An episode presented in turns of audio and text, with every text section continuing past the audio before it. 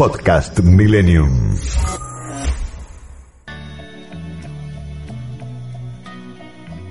Todos los martes de 0 a 1, Millennium presenta a Florencia Gallo en La Búsqueda. Un espacio para tu desarrollo personal y profesional. Un tiempo de radio para la reflexión y el conocimiento. La búsqueda y el encuentro. Valorando lo que hasta hoy has estado construyendo.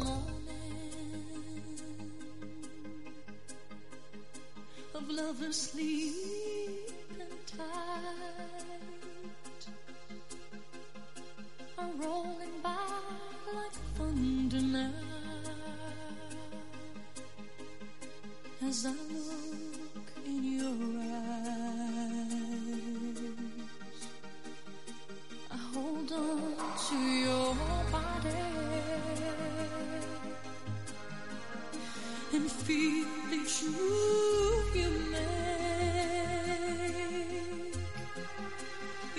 Voice is warm and tender, a love that I could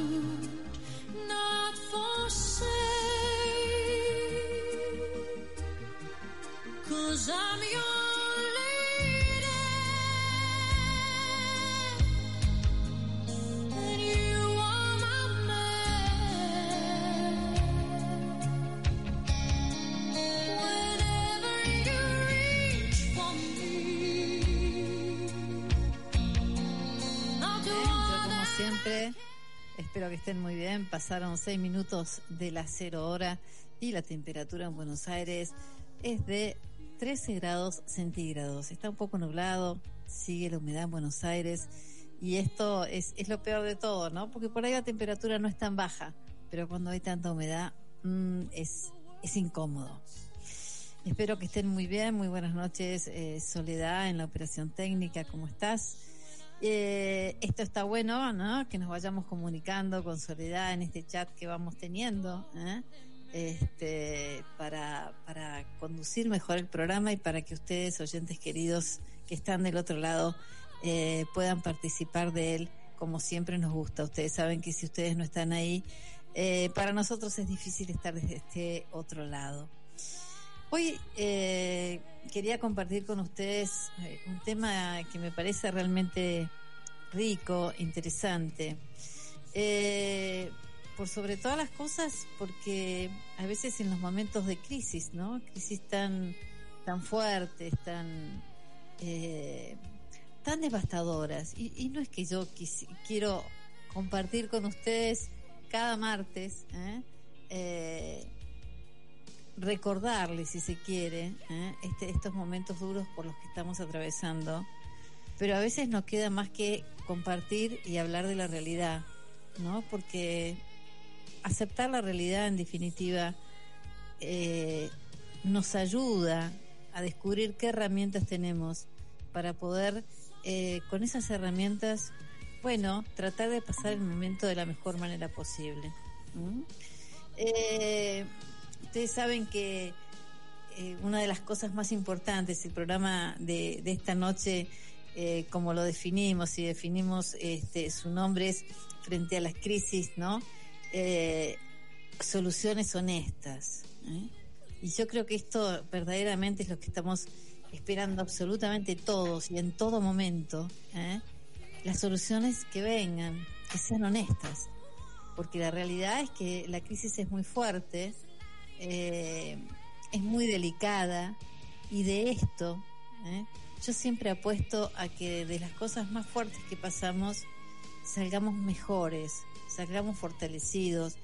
Pero hay algo que me está sucediendo en estos últimos tiempos y la realidad es que creo que si hay algo que nos debemos todos los argentinos es salir más maduros, ¿no?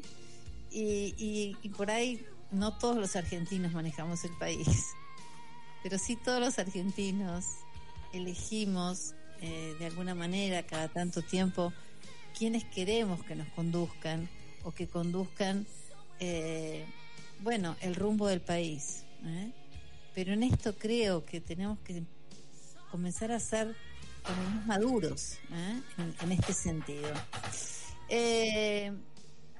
Esta noche tenemos un invitado que ya lo tenemos con nosotros. Antes de ir a la pausa, como hacemos siempre, eh, ya lo vamos a presentar y vamos a estar conversando con él.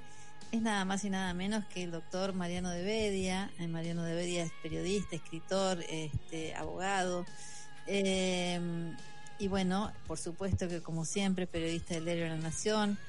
Eh, vamos a charlar con él con respecto a esto, ¿no? O sea, ¿qué está pasando en este momento? Y también este algo que en lo que también está planteando una posición la Iglesia ¿eh? este, frente a, toda esta crisis que, que, que, que estamos atravesando y que de- de- definitivamente eh, hay un reclamo de soluciones y soluciones honestas. Vamos a ir a la pausa como siempre. Eh, ustedes saben que eh, si ustedes están del otro lado, nosotros estamos acá y la participación de ustedes en el programa, lo que quieran compartir, lo que nos quieran decir, siempre, siempre es bienvenido. Sole, eh, bueno, primero yo. Si ustedes se quieren comunicar con nosotros, lo pueden hacer como siempre al 11 33 90 44 44, 11 33 90 44 44 y vamos a estar acá para contestar todo lo que quieran compartir. ¿Y qué otras vías de comunicación tenemos, Sole, para que nuestros oyentes se puedan comunicar con nosotros? Muchas formas de comunicarte y participar en la búsqueda. Nuestra línea 4785 8311. Nuestro WhatsApp 11 21 87 1067 7. Nuestro mail la búsqueda. Nuestro Twitter arroba la búsqueda 1067. Tiempo de publicidad en Millennium. ¿Cómo puedo ser mejor? ¿Qué quiero alcanzar? Hay un camino para llevarte de lo que eres ahora a lo que quieres ser. Florencia Gallo, coach cognitiva. El coaching es una metodología que consiste en liberar el potencial de las personas para explotar al máximo sus propias capacidades. Coaching empresarial y personal. Florencia Gallo, 15 3390 4444. Consultas online, info arroba florenciagallo.com.ar. Italia y su sello en los grandes sucesos de la historia de la humanidad.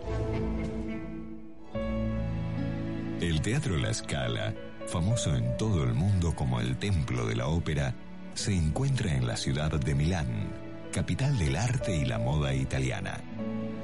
Fundado en el siglo XVIII, el proyecto fue llevado a cabo por el arquitecto Giuseppe Piermarini, a pedido de la emperatriz María Teresa de Austria, una aficionada del teatro y la música, en tiempos en que el imperio austríaco reinaba el ducado de Milán. Piermarini eligió un terreno en donde se ubicaba una antigua iglesia, construida alrededor del año 1300 por descendientes de la poderosa familia de la Scala de Verona. El viejo templo fue derribado, legando sin embargo su nombre al nuevo teatro, que se llamó luego y para siempre Teatro La Scala. La inauguración ocurrió en 1778 y se convirtió rápidamente en el escenario emblemático de figuras como Mozart, Puccini, Toscanini y Verdi, entre tantos otros. Lugar santo de la ópera y el ballet, la Scala demostró ser el epicentro del arte, la cultura e historia italiana, sirviendo como escena de representaciones gloriosas. Para crear una de las obras más sobresalientes de Milán, Giuseppe Piermarini demostró que necesitaba pasión. Alfa Romeo. Pasión por los autos. Fin de espacio publicitario. Cuando la noche, compone su propia música. Trasnoche Millennium 106 77. Buena gente. Buena gente. Buena radio. Buena radio.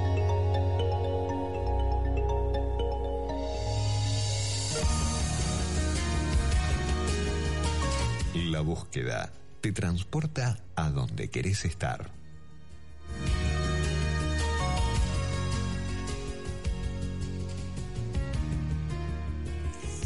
Bueno, muy bien, ¿eh? pasaron entonces 15 minutos de la cero hora y ahora sí, entonces vamos al encuentro con eh, nuestro invitado de, la, de esta noche, mm, el doctor Mariano de Bella. Mariano, ¿cómo estás? Hola Florencia, ¿qué tal? Buenas noches, ¿cómo están todos? Bueno, todos muy bien y encantadísimo de que estés acá con nosotros y compartiendo este tema que, este, que bueno, que definitivamente no es menor. Y hubo una declaración, eh, vos hiciste una nota en La Nación este, que yo leí este, este- esta semana que pasó Sí. y este, hablaba sobre esta, esta denuncia que de alguna manera eh, hace la Iglesia sobre la, infla- sobre la inflación, eh, que definitivamente este, si, si, esto sigue así genera cada vez más miseria y, y- reclama soluciones honestas. Eh, contame un poco este, cómo, cómo, cómo se genera esta nota, este, quién, quién es la persona que creo que es Monseñor Ojea el que hace estas declaraciones. Eh. ¿cómo, ¿Cómo ve la Iglesia en este momento la situación que estamos atravesando? Sí, es una declaración que dio a conocer el episcopado, la comisión Ujú. ejecutiva, que Sí. el episcopado está integrado por todos los obispos de la Claro. Argentina. Por ahí hay una comisión que se renueva periódicamente que preside Oscar Ojea, que es el obispo de San Isidro, Sí. el presidente del episcopado. Periódicamente analizan la situación social. En este momento de fuerte crisis, eh, sacaron una declaración eh, con motivo de los días previos a la festividad de San Cayetano, Sí. que es el 7 de agosto, el domingo próximo.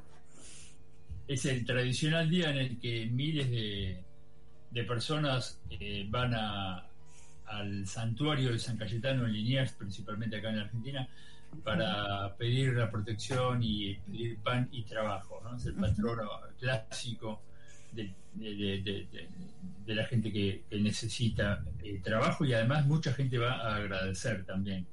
Claro que sí. Está probado que mucha gente cuando percibe que recibe alguna gracia en ese sentido, bueno, se compromete y va a agradecer. Por eso se junta tanta gente y Bergoglio iba personalmente a compartir la fila de, de los peregrinos porque se concentran en los días previos en carpas eh, a la espera de la de que en la medianoche del 7 de agosto se abran la- las puertas del santuario y la gente ingresa.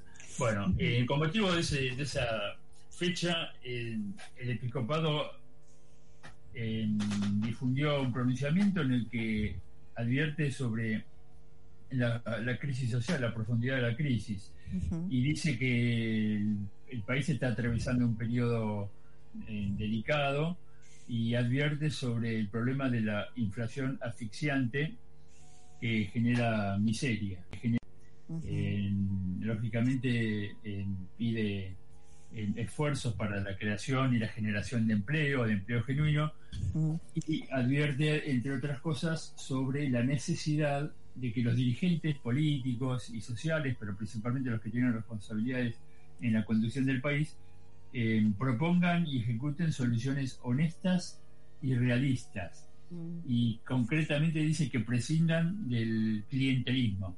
Claro, De hay, hay, hay algo, hay algo muy concreto que, este, que también citan y es que eh, ningún sector parece dispuesto a ceder los intereses. Claro, sí, sí, sí, sí. Es una visión que los obispos van marcando frecuentemente en los últimos documentos y, y esto, bueno, eh, va más allá de, de la mirada así distante de la situación, sino que es, es la realidad que, que en muchas diócesis los sacerdotes y los obispos palpan en las parroquias, en los barrios, ¿no? Eh, especialmente en, en- en- en los sectores más, más vulnerables. Eh, entonces por eso reclaman un compromiso en serio de los que tienen la responsabilidad de gobernar. Obviamente. Eh, ¿Cómo crees, Mariano, que este eh, hay todo to- en esta tensión? ¿Cuánto cuánto cuánto espacio crees este, que este pedido eh, del arzobispado, de la conferencia episcopal, este, eh, va a tener eh, quórum o va a tener al menos, o sea, llegada a... Claro, eso es, es difícil de preverlo. Además, estamos en una situación de, de- de- crisis eh, que todavía no está resuelta. Eh, eh, yo soy escéptico en, en cuanto a que los gobernantes en este momento estén alertas o atentos a lo que a- a pronunciamientos de este tipo. Eh, no creo que tenga un efecto inmediato, pero bueno, la obligación un poco de la iglesia en este caso y además no solo la iglesia, muchas organizaciones sociales del tercer sector, este, organizaciones como por ejemplo incluso empresarias como la ACDE, la, la Asociación Cristiana de Dirigentes de Empresa y, y- y la Alianza de Cristiana de Iglesias Evangélicas, Sí. eh, también han sacado pronunciamientos sobre la necesidad de encauzar eh, esta situación. No, solo es un- una demanda de la Iglesia Católica, ¿no? Eh, así que, eh, más allá de eso, eh, me parece que hay una confusión en, en- en la dirigencia política que Sí. no les permite ver una salida clara. Entonces, ese es el principal problema. Por eso digo, no sé hasta qué punto van a, a responder a este llamado. ¿no?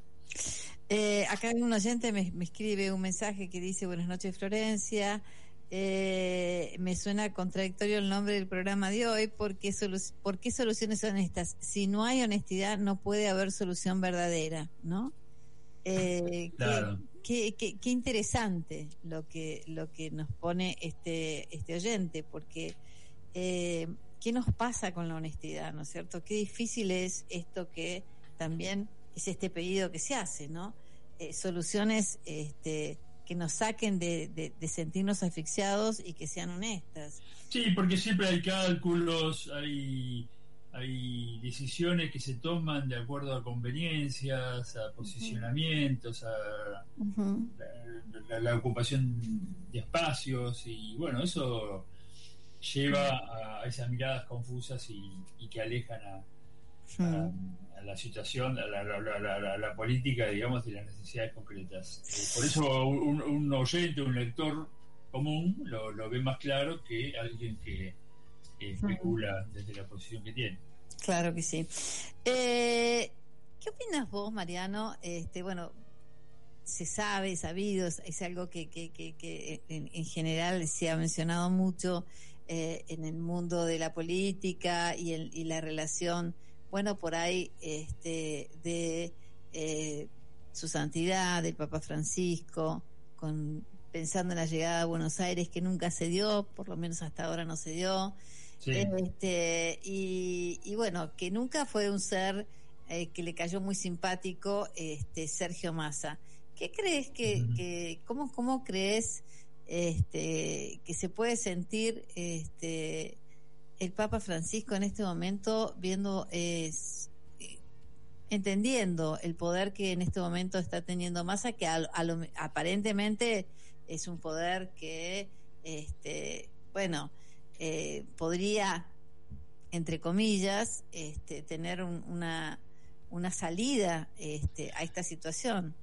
Sí, yo, bueno, eh, quiero suponer que lógicamente Massa va a intentar este, enfrentar el problema y salir adelante, pero el- el- yo creo que el- no creo que el Papa esté eh, atento al detalle de, de los nombramientos de los ministros. Sinceramente, le, le debe preocupar la situación de la Argentina, la situación de postergación de muchas familias, eh, y, y hará lo que esté a su alcance para que se pueda contribuir a mejorar la situación. Bueno, los obispos ha- ha- hacen su aporte con, estos diagnósticos, pero no creo que esté en el- al detalle de si el jefe de gabinete es fulanito o el ministro de Economía es menganito. De todos modos, este, no hay que eh, olvidar que efectivamente la relación que, la- que, que- que- que tuvo Massa cuando fue jefe de gabinete en la, en la década pasada, en el año 2008, 2009, Claro. eh, no, no tuvo, no, no solo, no es que no tuvo directamente una relación con, con el Ujú. cardenal Bergoglio en ese momento. Ujú. Pero además, y lo, lo- lo más grave, lo que más impactó fue Mm. cuando se conoció que había participado de alguna de algún intento concreto que hizo el gobierno kirchnerista para sacarse de encima a De una, de una para- operación interesante que hice, claro, que hizo. Claro, fu- Exacto. para sacarse, para que nombraran, el Vaticano designara a otro arzobispo de Buenos Aires y enviara Claro. A Bergoglio a un cargo en Roma. Eh, lógicamente no era un cargo de, de pontífice que pretendían que llegara. Pero eh, en, ese, en esa jugada intervino gente muy vinculada a Massa. Además, eh, claro. y, y quedó marcado por eso que, bueno, después con el correr de los años, o los que ya han pasado más de 10 años, no creo que, que Francisco esté, esté- No. tenga presente eso, pero de todos modos lo que quiero com- comentar con esto es que no es una figura eh, cercana a la iglesia. Eh, el gobierno incluso se ha desprendido de dos figuras que, que tenían, eh, que tienen cierta llegada Y uno es a Belis, Bergoglio o la iglesia, Sí. ¿no? Bueno, Sí. Gustavo Vélez, Gustavo Vélez y este, no, Julián Domínguez también, Julián Domínguez también. claro. Agricultura, que dejó su Ujú. cargo, y otro que tenía eh, alguna llegada al Vaticano porque había participado de encuentros destinados a analizar la, la- la situación económica mundial, era el ministro de Economía eh, Martín Guzmán Sí, tal que, cual. que participó de encuentros eh, este, incluso con la titular del Fondo Monetario, con Cristalina Georgieva, Claro. Habían participado en encuentros en. Roma en- con economistas de todo el mundo y bueno, el, o el Papa participando así forma general. Ah, eh, no, no, no me veo a, a- a Massa en ese, en ese No. Eh, digo yo, ¿no? Que, que, que, que- hacia qué, se- qué sensación de vacío me está- le debe haber quedado a Francisco, porque yo de solo escucharte me da la sensación de vacío a mí. No quiero pensar la que debe sentir él. No, no, bueno, por eso te digo, pues no creo que esté en el detalle de preocuparse. No, si no, no sacan, ponen a Domingos o Seguro. a Fulanito. No, no, no. No, no, no, no no, lo veo en eso. No. Este, pero eh, son eh, uno está obligado a analizar el escenario Obviamente. general y no puede olvidar este, ciertos detalles. Seguramente. Vos sabés que otro tema que nos va a convocar esta noche y que vamos a ir a una pausa, vamos a escuchar un poquito de música y vamos a volver y este vamos a hablar del tema educación, ¿no? Eh, pero antes te voy a decir, te voy a leer otro mensaje. Eh, hola Florencia, buenas noches, muy bueno el tema de esta noche. Propongo que las soluciones honestas tengan, momento que se me apaga el té, tengan eh, tres ideas fuerzas, una que sea la perseverancia, una que sea la perseverancia, transparencia y austeridad. Muy bueno el programa, Alejandro de Quilmes. Bueno, muchísimas gracias. ¿eh? Este, vamos a, a ir a- entonces ahora a una pausa. Vamos a volver enseguida. Y el tema de educación, como siempre, no lo vamos a dejar de lado. Vamos a hablar de cómo está la educación. ¿Te parece? Sí, cómo no. Bueno, ya volvemos enseguida. Entonces, eh, Sole, este, primero yo, me olvido. Eh, si ustedes se quieren seguir comunicando con nosotros, lo pueden hacer al 11 33 90 44 44, 11 33 90 44 44. Vamos a la pausa y volvemos enseguida. Gracias. ¿Y qué tienen que hacer nuestros oyentes, Sole?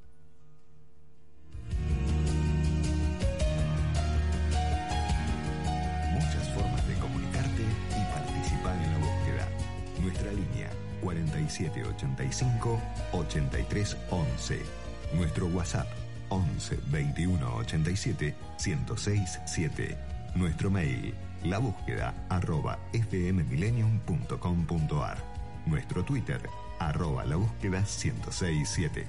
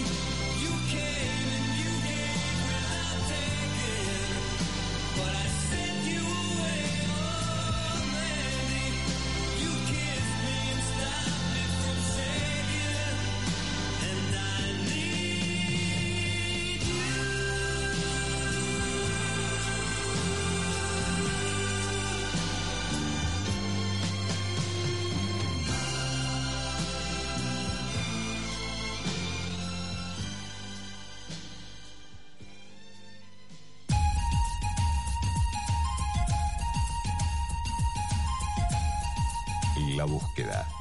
Un tiempo de radio para conocerte.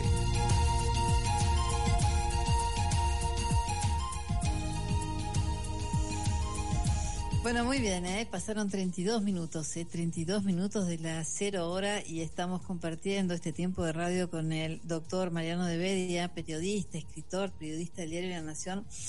Mariano, eh, antes de irnos a la pausa, eh, te, te mencioné este tema que este tema que más allá de toda la política que estás manejando desde hace rato en el diario, eh, también es, es, es, es un tema de tus amores, el tema de la educación, ¿no? Eh, está realmente en una situación de crisis también la educación. ¿Cómo ves esto? Eh, ¿Qué salida le ves? Hablemos de qué, qué lugar tiene este para el Estado, para el gobierno, para el país, eh, la educación en este en este momento. Bueno, se- sería deseable que fuera un, un lugar más preponderante, que se mostrara cierta eh, preocupación por resolver em, la, la- crisis educativa que forma parte de la crisis general ¿no? que, se vive.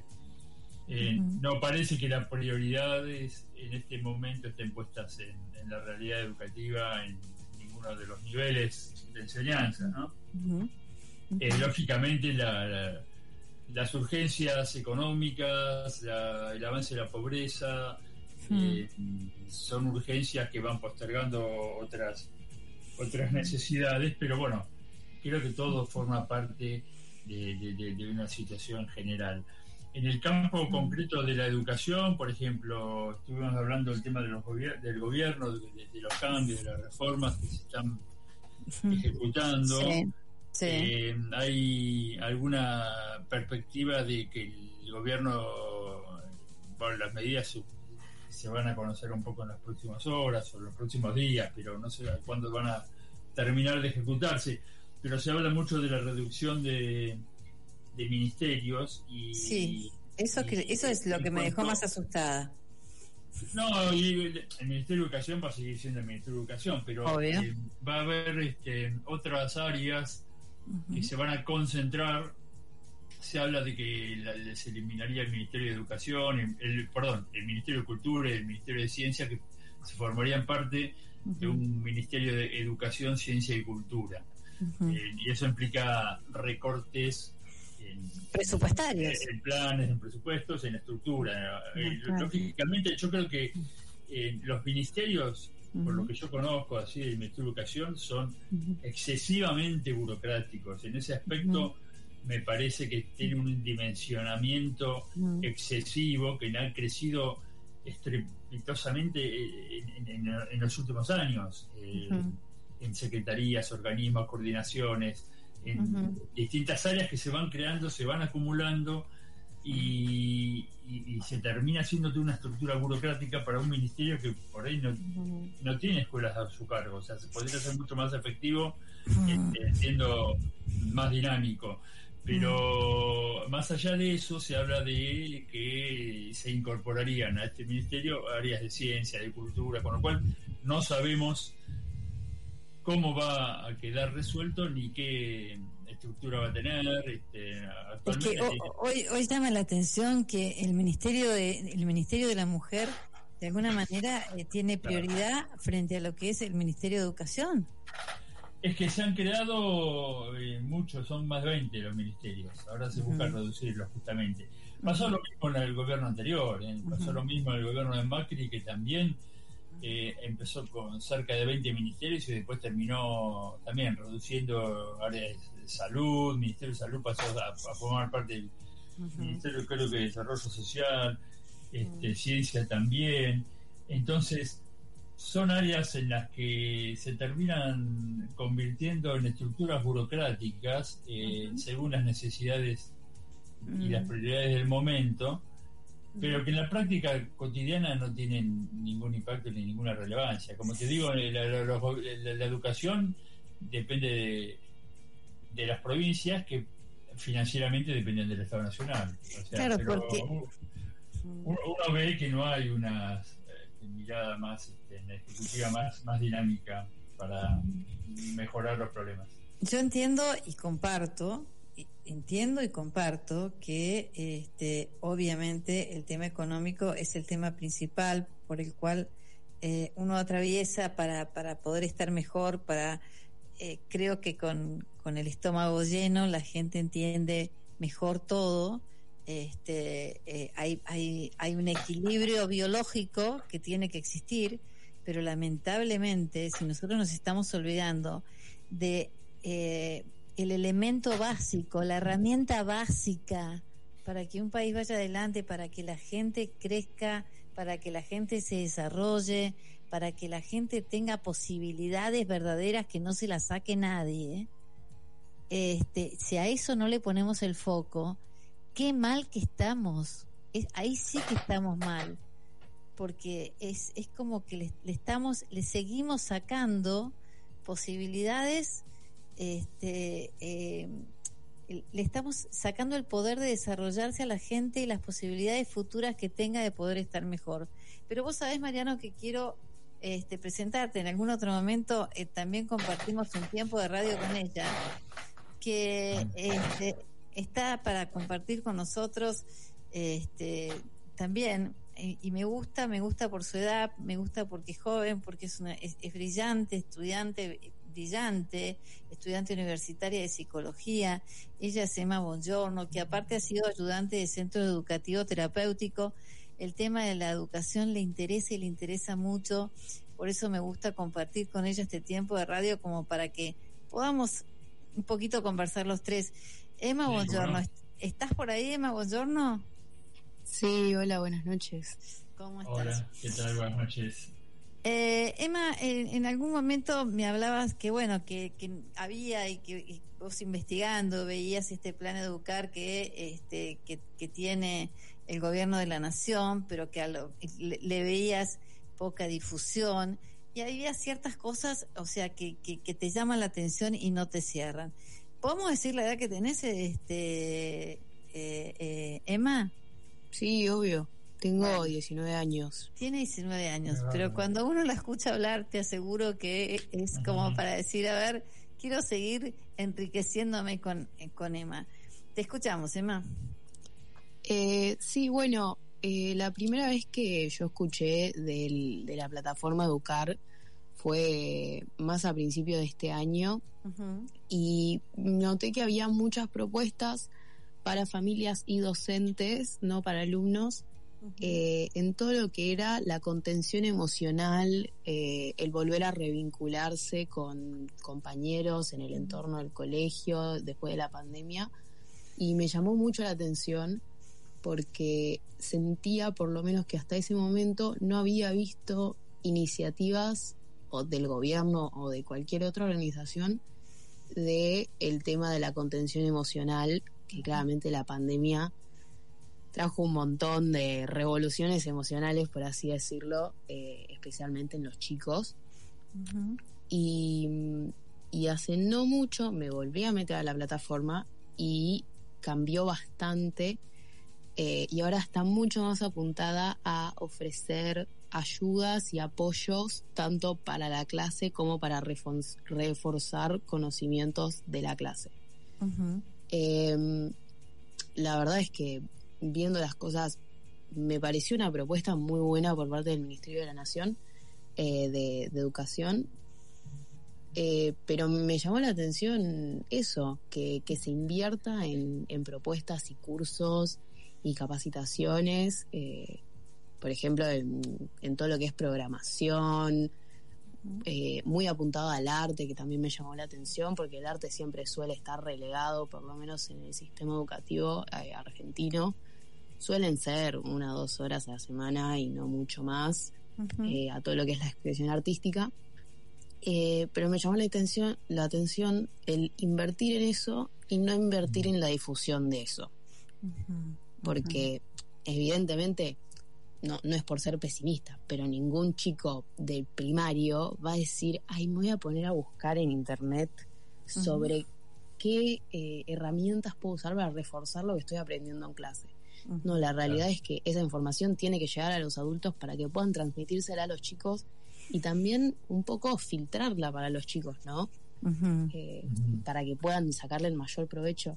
Ujú. Mariano. Claro, no, ese fue, me parece, eh, la, la misión inicial del plan Educar cuando surgió, que fue hace unos 20 años, en la, en- en cerca del año 2000, en la gestión de, De, de la Rúa. de la Rúa de Liachi y Andrés Ujú. de Lich. Ujú. Ahí se puso en marcha este programa con el aporte de empresarios que donaron recursos con la idea de que eh, había que empezar a pensar una plataforma que ayudara a los chicos, a los estudiantes, a los alumnos en la, en la búsqueda de contenidos digitales que ya recién asomaban como una gran novedad, ¿no? Así que bueno, sí ha tenido distintas etapas y me parece que si se encarrila en esa en ese andarivel, que estén, como dice Emma, estén, es, más promisorio, sí. ¿Cómo crees vos, Mariano, esto, este comentario que hace Emma, que me parece eh, muy rico, en cuanto a que este, la- el- esto esté eh, más difundido y más dirigido a- hacia, hacia los adultos que tienen que ayudar a los chicos, en definitiva, a meterse en estos en estos programas? Sí, lo que pasa es que los, chi- lo- lo- los chicos también, en- más allá de la- esta plataforma concreta de Educar, tienen eh, ya incorporado el hábito de, de rastrear por Internet en distintos contenidos, ¿no? Este, es Claro. importante que, se, que desde el Estado se lo promueva, pero más allá, yo no, no, no creo que el chico que no entre a educar no encuentre caminos para ampliar sus, sus contenidos si tiene interés. Pero Claro.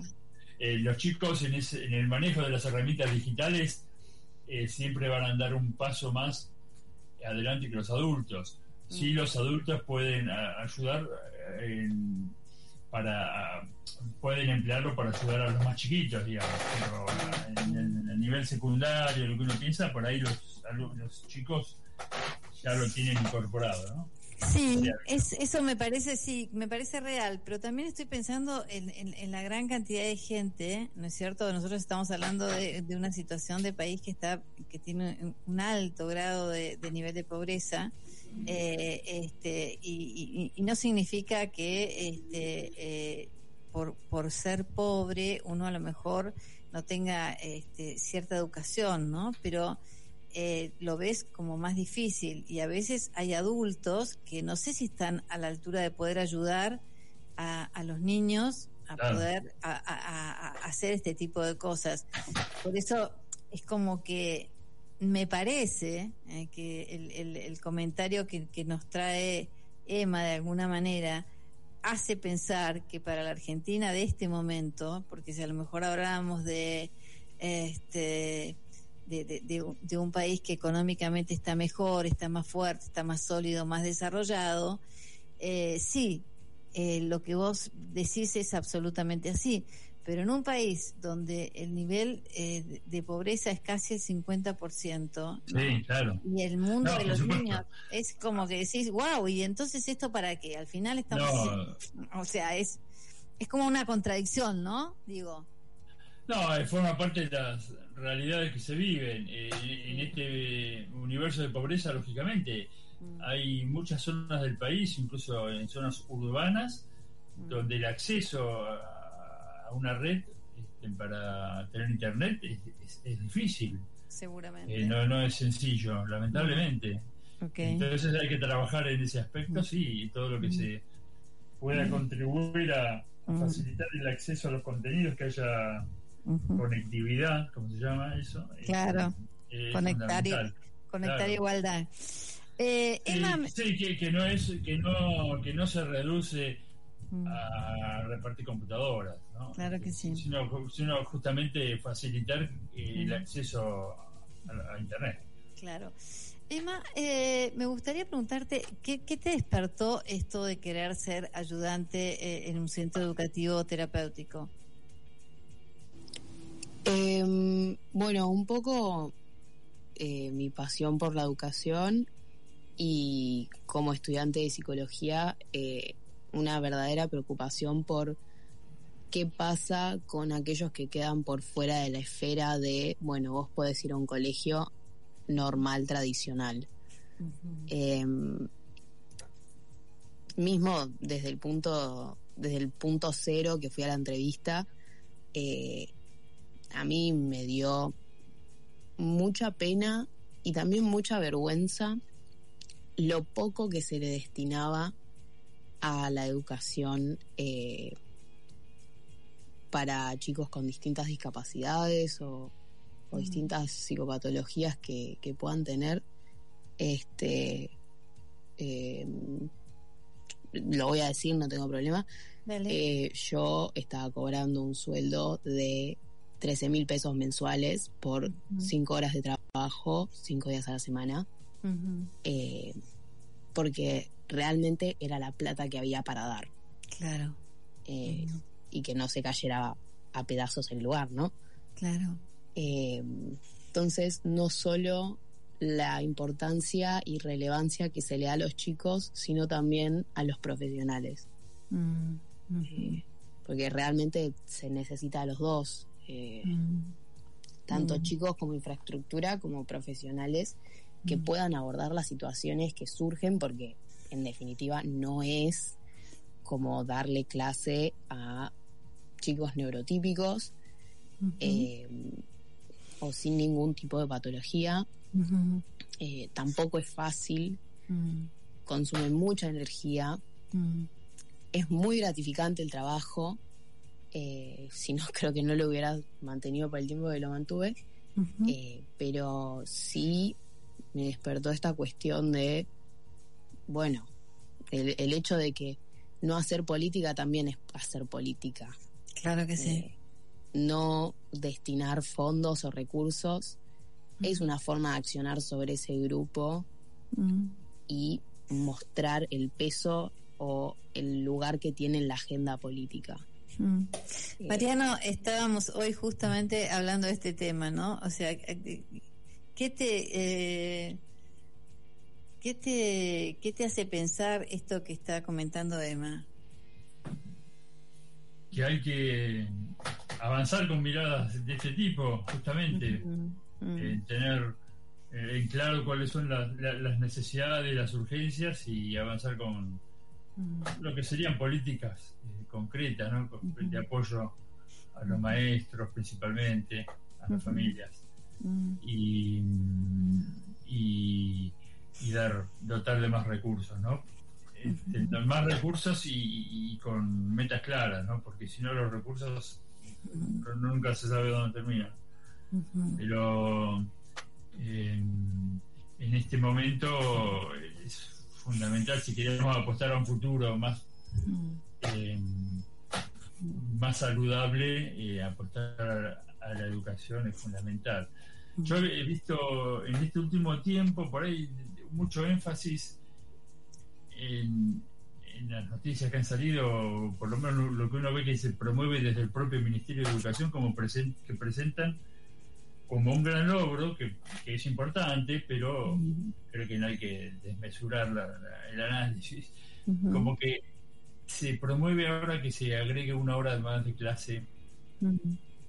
Incluso el Ministerio, el de Educación fue a firmar provi- convenios con las provincias y salen en las fotos con los gobernadores firmando convenios para alargar una hora de clase eh, por día con- y, y hacen cuenta diciendo que esto significa ampliar la cantidad de días de clase en el año.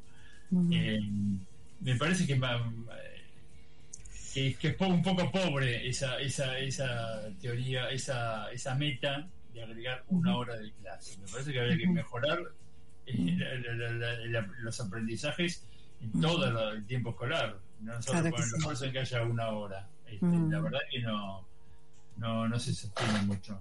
Esas son políticas que no, que, que no van para mi visión en, en- en- en lo más importante. Bueno, vam- vamos a ir compartiendo mensajes esta noche. Este, dice, hola Florencia, mi hija Belén, le- la votaron en un parcial en la Facultad de Ciencias Exactas por no usar lenguaje inclusivo. Mario de Avellaneda. Eh, dice de Florencia, ¿cómo eh, podemos tener educación con dirigentes sindicales como Baradel, Raúl de Bernal? Bueno, eh, hoy estaba casualmente leyendo algunas declaraciones de Baradel, donde Baradel decía que le parecía, este, que no, no le parecía tan bueno que quisieran extender este tiempo de lo que vos estás anunciando en este momento, eh, el tiempo de clases, ¿no? O sea, eh, qué, qué- qué increíble si no empezamos a poner un equilibrio eh, sin querer este, pisar uno a otro, ¿no? Pero poner un equilibrio de entendimiento de cuáles son las prioridades, qué es lo más importante, ¿no? O sea, eh, Es que me parece que la, la- la- la prioridad debe ser mejorar los contenidos de la educación, los la, la- enseñanza, el aprendizaje más allá de que sean cuatro horas, cinco horas. Lo ideal sería que fueran más tiempo, pero eh,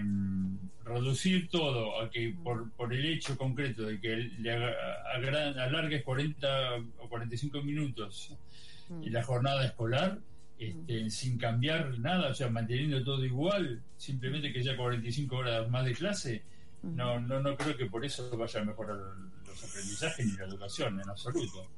En ese Ah. aspecto, este, eh, me parece que hay que apuntar a, a metas un poco más eh, más altas, ¿no? Eh, hola Florencia, si hablamos de educación y su actual nivel, siempre hablo, hablo recordando a mi querida escuela pública de la primaria. Mi maestra de séptimo grado nos enseñó el enunciado y la demostración del teorema de Pitágoras. Qué muchacho. Hoy, el, hoy de la secundaria, eh, qué muchacho hoy de la secundaria tiene ese conocimiento. La verdad, este, qué, qué, qué buenas preguntas que hace este oyente. Eh, buenas noches, Florencia. Podemos dar crédito a una persona que tiene discursos contrarios frente al político que hoy no hay problemas. Está sonando un teléfono que es el del doctor Marino de Vida, pero no hay problema. Lo podemos apagar y ya está. Eh, bueno, muchísimas gracias eh, a todos los oyentes. Emma, están mandándote saludos acá. Excelente, Emma, dice otro oyente. Los alumnos eh, deben, los adultos deben entusiasmar y eh, los chicos buscan. Es verdad, muchísimas gracias Inés por tu mensaje. Y, y así, así seguimos con más y más y más. Este, me gustaría, ya se nos fue el tiempo, ¿eh? así que Mariano, este, Emma, te agradecemos muchísimo por haber participado esta noche con nosotros en el programa. Y, y bueno, ¿eh? te convocamos para que nos traigas tus temas eh, cada tanto de las cosas que te interesan y que quieras compartir. ¿Te parece bien? Me parece excelente, un placer haber compartido, aunque sea casi la una de la mañana y mañana tengo que ir a cursar. bueno, te mandamos un beso muy grande. Gracias, Emma, y nos volvemos a encontrar, ¿sí? Dale, un beso, que Tengan buenas noches. Bueno, Igualmente. buenas noches. Mariano, eh, tu idea cierre y, y ya este, te dejo también que te vayas a descansar. Eh, no, bueno, me parece que, las crisis son también oportunidades y es momento de que eh, uno haga sus aportes y parte de los aportes que uno puede hacer es exigir a la clase dirigente que, que, que haga esfuerzos para mejorar el, el- el panorama de los argentinos, ¿no? Con toda seguridad. Con toda seguridad. Mariano, querido, como siempre, amigo, ¿eh? un placer compartir Bueno, eh, el aire con vos y nos volvemos a encontrar en unos días. Dale. ¿Cómo no? ¿Cómo no? Que estés muy bien. Muchísimas Ay, gracias. gracias. Hasta luego, Vamos a escuchar, gracias Mariano, vamos a escuchar un poquitito, un poquitito eh, en la operación técnica, Sole Tuchilo, Sole Tuchilo querida, eh, escuchamos un poquito del tema y volvemos enseguida para ya cerrar el programa, ¿te parece? We used to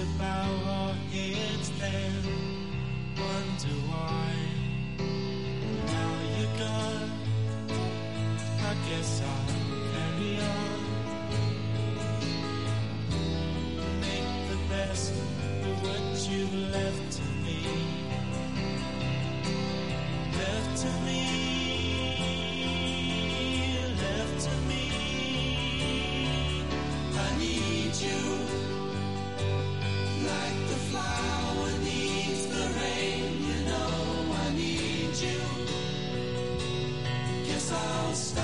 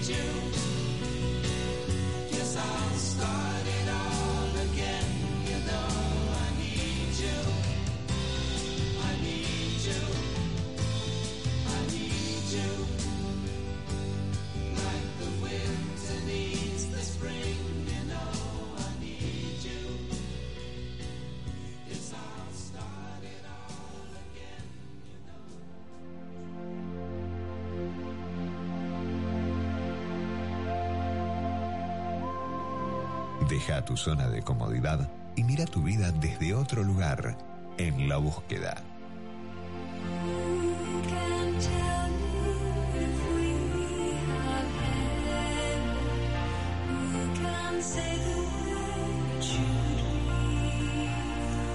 Y bueno, me gustaría cerrar el programa pensando en estas dos cosas que me parecen tan fuertes para la vida y, fundamentalmente para mi país, para mi querido país que tanto quiero.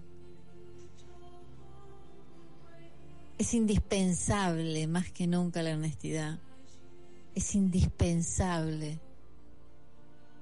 Es como el agua para poder vivir, como el aire, porque solamente transitando este camino con honestidad vamos a poder darle la fuerza fundamental, la piedra fundamental,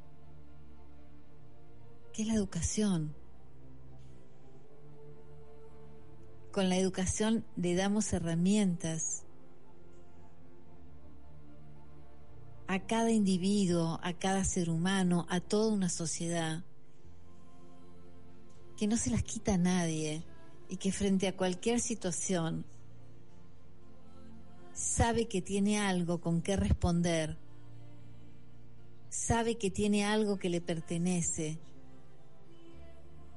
La gente cuanto más se educa, la gente cuanto más acceso tiene a la educación, mejor vive a lo que estamos llamados a vivir todos los seres humanos, que es en sociedad, en comunidad. Nos necesitamos y la falta de educación aleja, no acerca. Bueno, como siempre, a mí me encanta hacer este programa, compartir este tiempo de radio eh, y gracias por todos los mensajes, profundamente gracias por todos los mensajes y nos volvemos a encontrar como siempre el próximo el próximo martes. Antes que nada, antes de que me olvide, eh, Sole Tuchilo, muchísimas gracias por tu operación técnica y tu asistencia en cada uno de estos eh, programas que estamos haciendo los martes a la noche. Nos volvemos a encontrar el próximo martes de 0 a 1 como siempre por, eh, por esto, por FM Millennium. ¿eh? Esto es La Búsqueda y yo soy Florencia Gallo. Chau, que estén bien. Muchas gracias a todos. Florencia Gallo abre el camino martes de 0 a 1 en Millennium 106.7. Podcast Millennium.